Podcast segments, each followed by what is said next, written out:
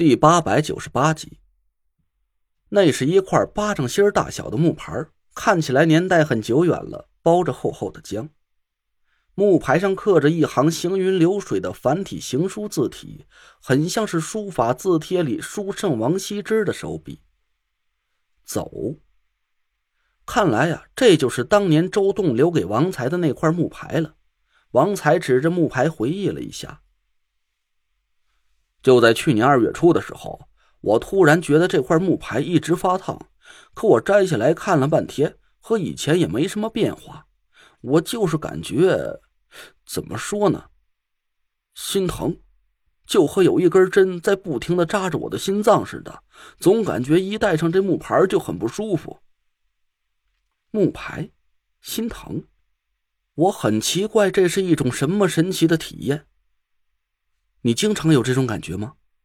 没有，一共就两次，一次是一年前的二月初，还有一次是上个月中旬，离现在也就不到二十天时间吧。我拿着木牌反反复复看了好几遍，又用神识仔细的探查了一下，木牌上有一股和周栋身上很相似的气息，这可能是他当年亲手制作的东西，但木牌上的温度却很正常。我问王才能不能让我戴上试试，王才点头答应。我把木牌挂在了自己的脖子上，没感觉啊。哎，会不会是当时你家大少爷死了，这块木牌有了感应？我摘下木牌还给王才，他想了半天，迟疑着点了点头。可能是吧，这块木牌从来就没离开过我，三十七年了。从来就没有过这种奇怪的感觉，应该是当时大少爷没了，这木牌就……哎，那上个月那次又是怎么回事？王才突然瞪大眼睛看着我，难不成当年走家还有其他幸存的人？我心里猛然一惊，狠狠的打了个哆嗦。有，还真有，你家大少爷成过家，他有一个妻子和一个女儿，可是……我靠！我一把抓过手机，开了机，赶紧给宁珂拨了过去。手机里嘟嘟的等待音让我无比焦急，我恨不得现在就飞到宁家去，亲眼看到他们母女俩是安全的，才能安心。过了很久，电话终于接通了，我一声就吼了起来：“宁珂，你没事吧？说话！”啊！宁珂被我这一声大吼给吓着了。他茫然的回了我一句，我一听到他的声音，顿时就咽下了已经跳到嗓子眼的心脏。啊，没事就好，没事就好。宁宁总呢？他还好吗？我哆嗦的问了一句。宁珂的声音冷冷的传了过来：“不好！”我的心脏一下子又窜了起来，声音都在颤抖。他他怎么了？宁珂没好气的说道。我妈让一个忘恩负义的白眼狼气着了，她病了，好几天都没去上班了。哦，那就好，那就好。你你说什么？陈累赘，我妈都让你给气病了，你还说好？宁珂气得一声就哭了起来。我张嘴吭哧了半天，这个要怎么解释呢？啊，不，不是那个意思啊，我是说，哎呀，以后再说吧，你俩没事就好。我赶紧挂掉了电话，抹了抹头上的冷汗。他俩都没事王才奇怪的摇了摇头，我也觉得还是有点不放心，赶紧又给庄小龙打了个电话。小龙，我给你个地址，你现在就辛苦去一趟，就借口送快递吧，一定要进到家门里，确定家里的两个女人都在不在，最好是拍个照片。实在没机会的话，就记住他们的长相，有了消息马上通知我。哎，知道了，马上去。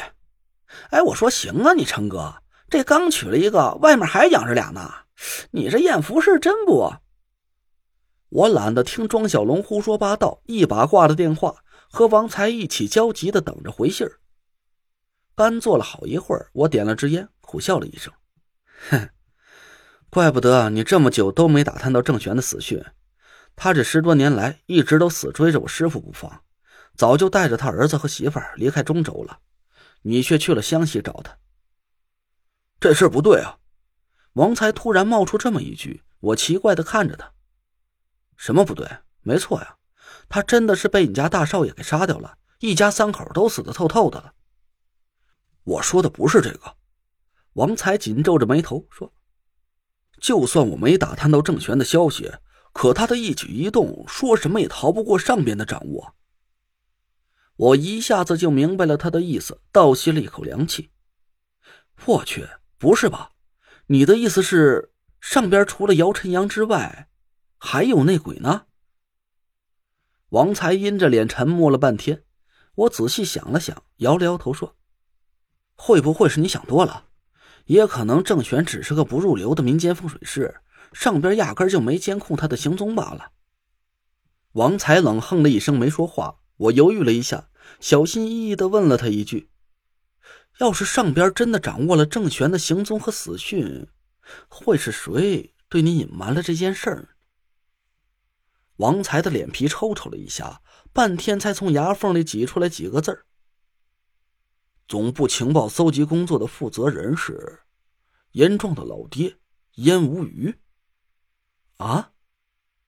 我让王才的这句话顿时给惊住了，张了半天嘴。不，不会吧？哦，对了，我记得燕壮跟我说过，他老爸早就已经退了二线了，他应该不会掌握机密情报了吧？王才扯了扯嘴角说：“他是九个月之前辞去高层职务的。”我我靠！我让王才的这个推断给吓着了，这怎么可能？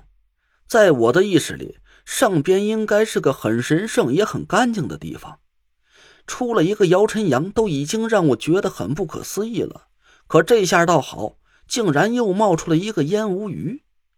要是他真的是一个内鬼，那可比姚晨阳要可怕多了。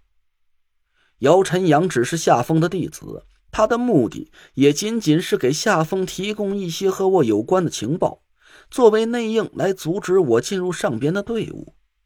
但燕无鱼，他却在部队里经营了几十年，身居高位，根基深厚。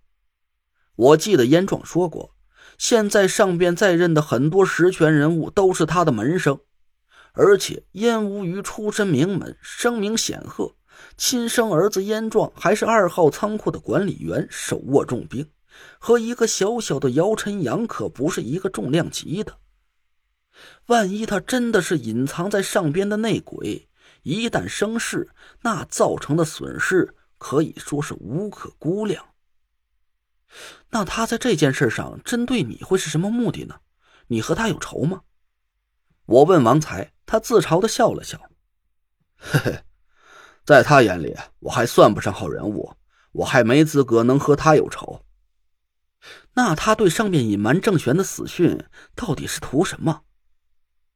王才摇了摇头，我皱着眉头仔细回想了一下当时燕壮跟我说过的话，心里越发的不安了起来。